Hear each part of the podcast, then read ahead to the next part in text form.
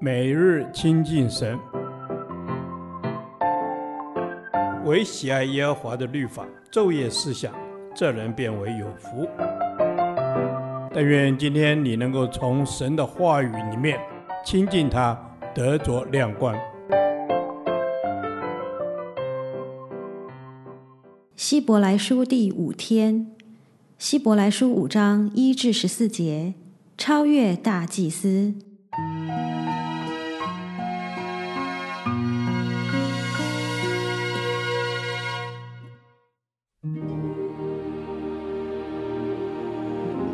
凡从人间挑选的大祭司，是奉派替人办理属神的事，为要献上礼物和赎罪祭。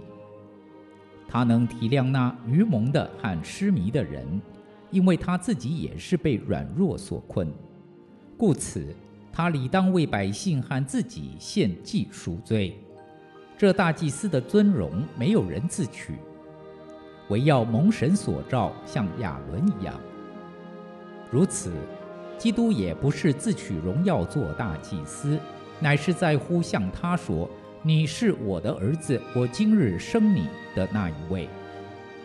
就如经上又有一处说：“你是照着麦基洗德的等次，永远为祭司。”基督在肉体的时候，既大声哀哭、流泪祷告，恳求那能救他免死的主，就因他的虔诚蒙了应允。他虽然为儿子，还是因所受的苦难学了顺从。他既得以完全，就为凡顺从他的人成了永远得救的根源，并蒙神照着麦基洗德的等次称他为大祭司。论到麦基洗德，我们有好些话，并且难以解明，因为你们听不进去。看你们学习的功夫，本该做师傅，谁知还得有人将神圣言小学的开端另教导你们。并且成了那必须吃奶不能吃干粮的人。凡只能吃奶的都不熟练仁义的道理，因为他是婴孩；唯独长大成人的才能吃干粮。他们的心窍习练的通达，就能分辨好歹了。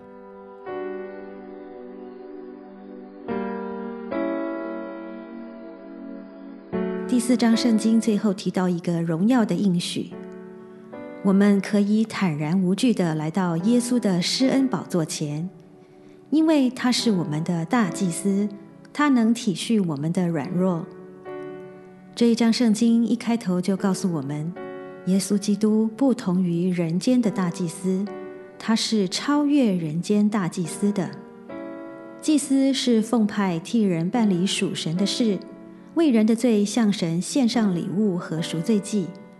人间的大祭司能体恤人的软弱，因为他自己也是被软弱所困。耶稣基督也能体恤我们的软弱，因为他也曾凡事受过试探，与我们一样。不一样的是，他没有犯罪，他胜过罪，所以他不但能体恤我们的软弱，他更能带领我们胜过软弱，胜过罪。人间的大祭司对罪无能为力，他只能为自己也为百姓的罪向主献上赎罪祭，求主赦免饶恕，然后继续犯罪，继续献赎罪祭，继续求主赦免，然后又继续犯罪，不断循环，不断在罪中打转。耶稣基督这一位主所设立的大祭司却不是这样。因为他也曾凡事受过试探，与我们一样，因此他知道什么是软弱，他知道现在软弱中痛苦挣扎的感受。经文中甚至这样记载：基督在肉体的时候，既大声哀哭、流泪祷告，恳求那能救他免死的主。弟兄姐妹啊，基督真能体恤我们的软弱。因为他走过这样痛苦的路，他了解你的感受。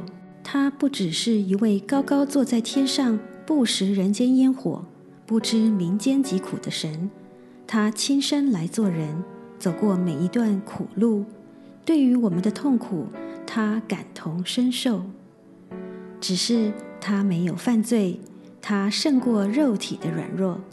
他虽然在肉体的时候恳求那能救他免死的主，然而你是否记得，在克西马尼园极痛苦时，他是怎么祷告的呢？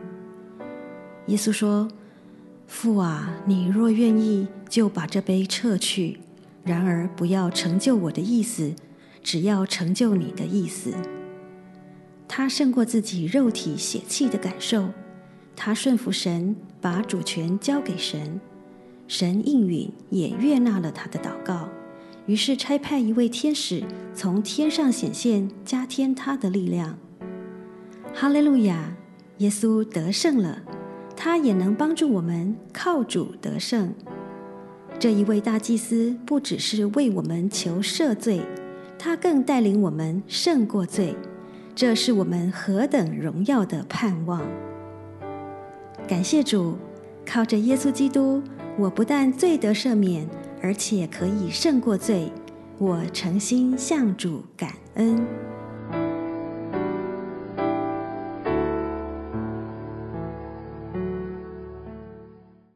导读神的话，希伯来书五章。八至九节，他虽然为儿子，还是因所受的苦难学了顺从。他既得以完全，就为凡顺从他的人成了永远得救的根源。阿门。阿门。是的，主啊，我们要学习你的样式，我们要学会顺从父神的旨意。主，你是我们永远得救的根源，你是我们最好的榜样，我们要一生效法你。阿门。阿门。主啊，谢谢你，你已经成就了一切的榜样。主，你虽然是神的儿子，但是你却主动选择一生不断的寻求神的旨意，而且你还顺服神的命令，甘愿受苦受死，做了最好的榜样。感谢主，感谢主。是的，你为我们做了最好的榜样。你贵为神的儿子，却学会了顺从，成为我们的榜样。是你教导我们要在苦难中。学习顺从神的旨意，阿门，阿门。是的，主啊，凡顺从你的人，就必永远得救。主，你就是道路、真理、生命。若不借着你，没有人能到父那里去。求主帮助我们一生不断的学习顺服，把主你赐给我们的那个信心给活出来。阿门。是主耶稣，我们透过信心活出你的生命，你也借着分担我们的受苦的经历，能够把永恒的救赎赐给顺服你的人。所以主耶稣，我们要来学习如何顺从你的旨意。阿门。是的，主，求你帮助我们学习如何顺从你的旨意。是你因着百分之百的顺从。你也使万民都因你而得救，也使我们每个人的生命都得到了救赎。你也教导我们，凡顺从你的人，也必永远得救。阿门。是的，主啊，凡顺从你的人，也必永远得救。主，你就是我们得救的确据，就是我们得救的根源。愿我们天天选择来顺从你，奉主的名祷告。阿门。耶和华，你的话安定在天，直到永远。愿神祝福我们。